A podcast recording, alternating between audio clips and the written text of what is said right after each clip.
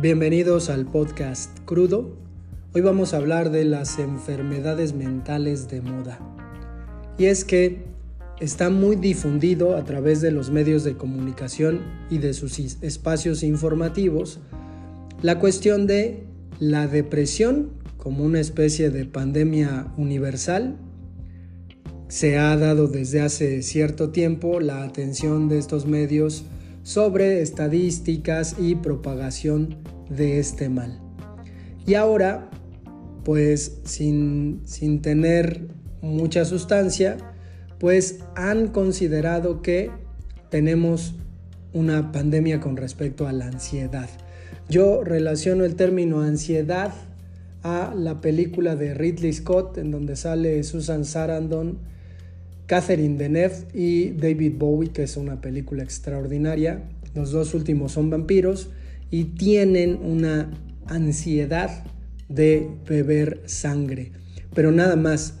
En este sentido, creo que lo desafortunado del asunto y de la situación es que mucha gente se autodiagnostica a través de ciertos cuestionarios en redes sociales o a través de ciertas informaciones que leen incluso en revistas como Cosmopolitan y Vanidades, y entonces se achacan a sí mismos las enfermedades mentales de moda y entonces evaden ciertas responsabilidades que tienen que ver con la sociedad. Es decir, si yo me declaro depresivo o deprimido, pues resulta que tengo eh, ciertas prórrogas, ¿no? ciertos permisos para dejar de hacer lo que tengo que hacer. Es decir, estos estas enfermedades mentales de moda se han convertido en subterfugios que la gente, sin tener un diagnóstico, emplea para sacar partido y sacar beneficio. Desafortunadamente, la gente que probablemente sí experimenta depresión, eh, que, ni que, tienen depresiones que, que los hacen personas que no pueden funcionar en lo cotidiano o ataques de ansiedad, pues resultan vilipendiadas y resultan minimizadas. Digo, la apropiación psicológica también debería existir como un término en el que estas personas voraces de atención pues intentan precisamente convertirse en centro de atención a través de su autodiagnóstico.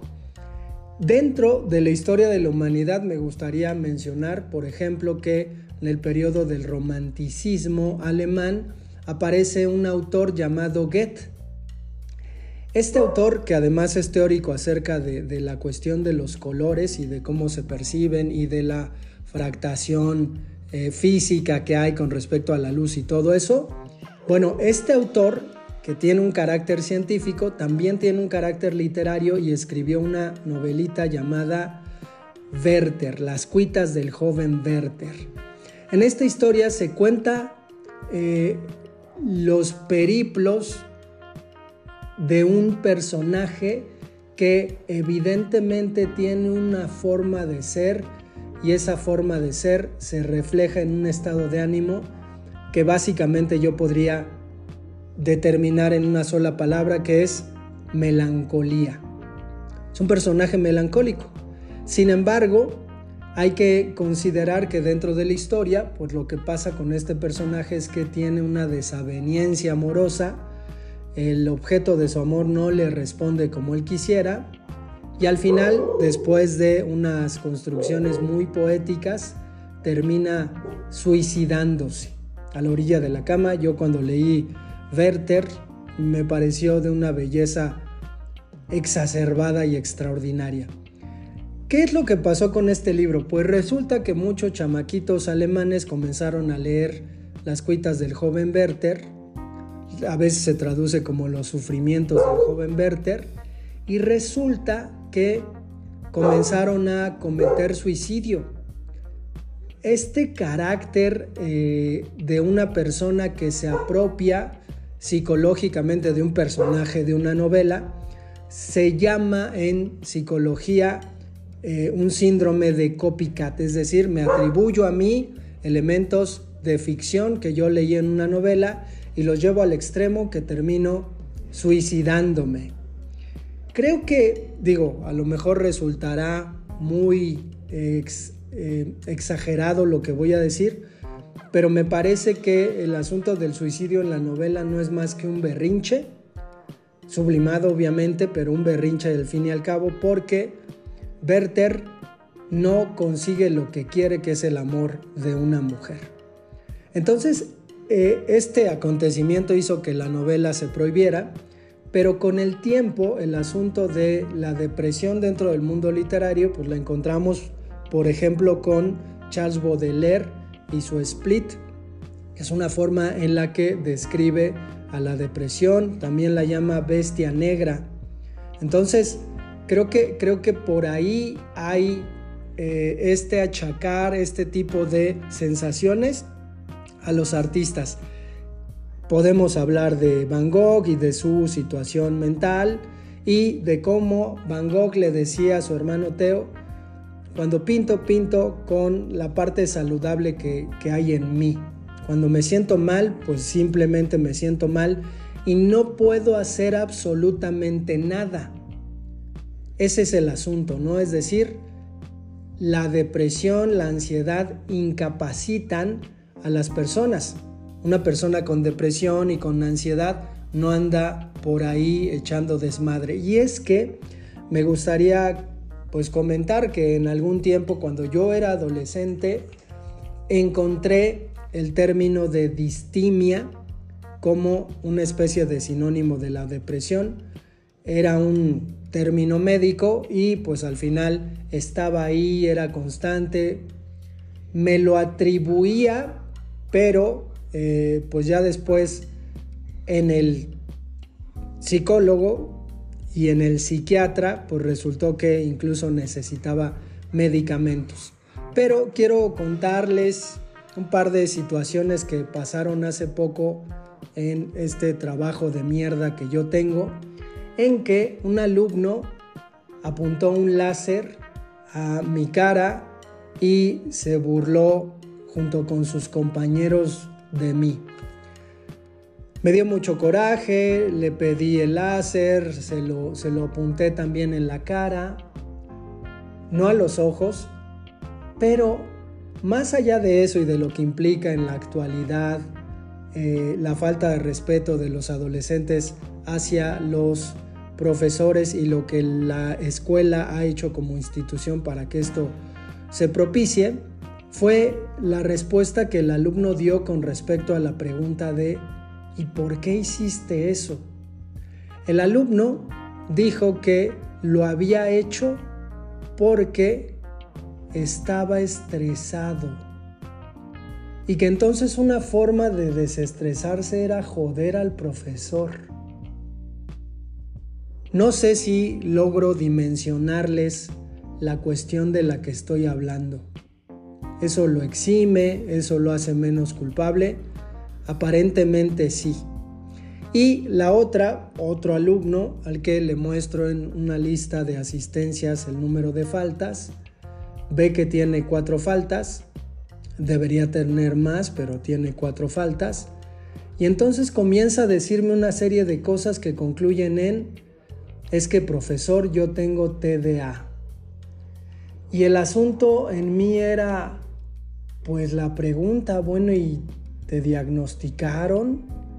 ¿Te, te dieron medicamentos? ¿Estás con un psicólogo? No, no, no, lo vi en internet. Entonces, creo que pues ya más o menos vamos viendo eh, por dónde va la cuestión. Es decir, este tipo de, de diagnósticos, de autodiagnósticos, hacen que una persona se evada de sus obligaciones. Si acaso habrá alguien que diga en el médico, en el trabajo estoy deprimido, digo, ya querría ver con las leyes laborales si una persona puede estar deprimida durante mucho tiempo, ¿no? O puede no entregar su trabajo por estar deprimida. Entonces, en este sentido, creo que, que se debe ir considerando, pero eh, si hay, hay una, una cuestión alrededor de la situación motivada por los psicólogos, ¿no? Porque ahora incluso en los eh, programas de estudio, el alumno supuestamente tiene que ver estos temas y tiene que conocer su parte emocional, que terminan siendo puntualmente una excusa para que el alumno no haga lo que tiene que hacer. Y la cuestión de la pandemia pues terminó generando y haciendo una explosión de todos esos pretextos que el alumno pues se gasta, ¿no? Como si trajera las cartas, los haces bajo la manga y ahí está, ¿no? ¿Qué, ¿Qué es lo que va a pasar después? Pues no tengo idea, pero lo canijo es cómo la psicología como disciplina permite que se, se realice una especie de, de atribución de un diagnóstico sin sustento de parte de un posible cliente, en este caso pues un adolescente, ¿no? Es decir, pues ¿qué pasa con la, la psicología que es tan baladí que permite que estos términos que se fraguaron dentro de estas disciplinas se usen de manera común? Y es que lo que me parece es que en realidad están contribuyendo a la enajenación y alienación de las personas. Lo que pasa con un alumno que echa mano de estas cartas, pues es obviamente que no aprende y entonces lo que tenemos es lo mismo. Gente ignorante, con mucho conocimiento de sus emociones, pero ignorante al fin y al cabo. Yo he tenido experiencia con respecto a la depresión y la ansiedad. En algún momento fui diagnosticado con colitis nerviosa y me enviaron al psiquiatra y el psiquiatra me recetó antidepresivos. Obviamente me hicieron eh, análisis y descubrieron que mi cerebro no estaba secretando ciertas sustancias y los antidepresivos pues servían para esa cuestión. Al final eh, lo, que, lo que ocurrió precisamente fue que mi madre me obligó a, bueno, más bien ya no me compró los antidepresivos y entonces pues me las arreglé yo mismo, le puse fin a algunos problemas que tenía y se acabó, se acabó. Después, muchos, muchos años después, eh, una noche me desperté en la madrugada y comencé a sentir una especie de taquicardia, palpitaciones muy fuertes y entonces estuve seguro de que iba a morir, de que se acercaba el momento de mi muerte, medio de la madrugada, en silencio, pues me dejé y me entregué a los brazos de Tánatos y pues resulta que no me morí.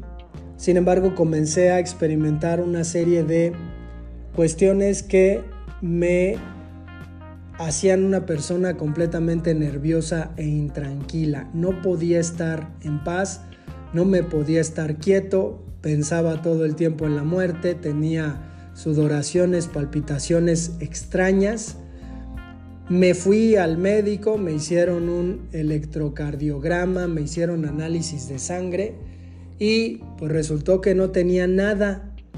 De repente la doctora, mi, doctora de cabecera, pues me dijo, eh, necesito que me cuentes más o menos cuál es tu dinámica para saber qué es lo que podemos hacer porque pues estoy a nada de mandarte al psiquiatra otra vez. Y entonces pues le conté que yo tenía una rutina un tanto apretada con respecto a mi trabajo. Yo trabajaba en la VM a las 7 de la, de la mañana. Es decir, me despertaba a las 5 de la mañana, me salía de casa a las 6 de la mañana, llegaba al trabajo a las 7 de la mañana. Y trabajaba de 7 a 11 de la mañana y después salía, eso ocurría en el Estado de México, salía y viajaba hasta el Estado de Hidalgo para llegar a las 2 de la tarde al estado de Hidalgo y cumplir un horario en que salía a las 8 con 10. Me tardaba dos horas en volver a casa, llegaba a las 10, 11 de la noche a casa, cenaba, dormía y al día siguiente lo mismo. Yo no había relacionado esta cuestión, este aspecto laboral con respecto a mi sentir.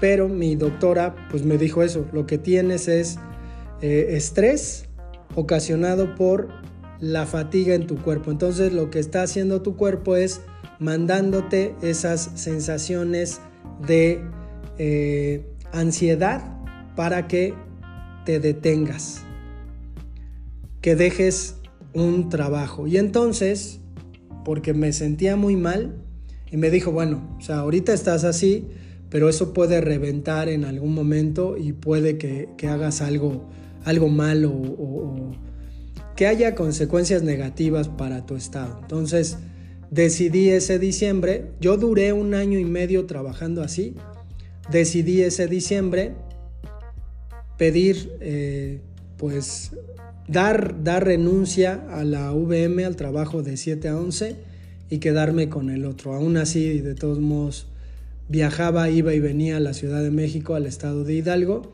pero pues ahí, ahí hay un testimonio con respecto a lo que ocurre con estas enfermedades mentales de moda. Entonces, híjole, creo que es bonito introducirse al arte del pretexto y la mentira, pero decir es que estoy deprimido, es que tengo ansiedad para no hacer lo que tengo que hacer y saber yo que en realidad no lo tengo o no tengo el diagnóstico de un psicólogo clínico, pues debería mejor ponerme a inventar mentiras o excusas poco más elaboradas y más inteligentes.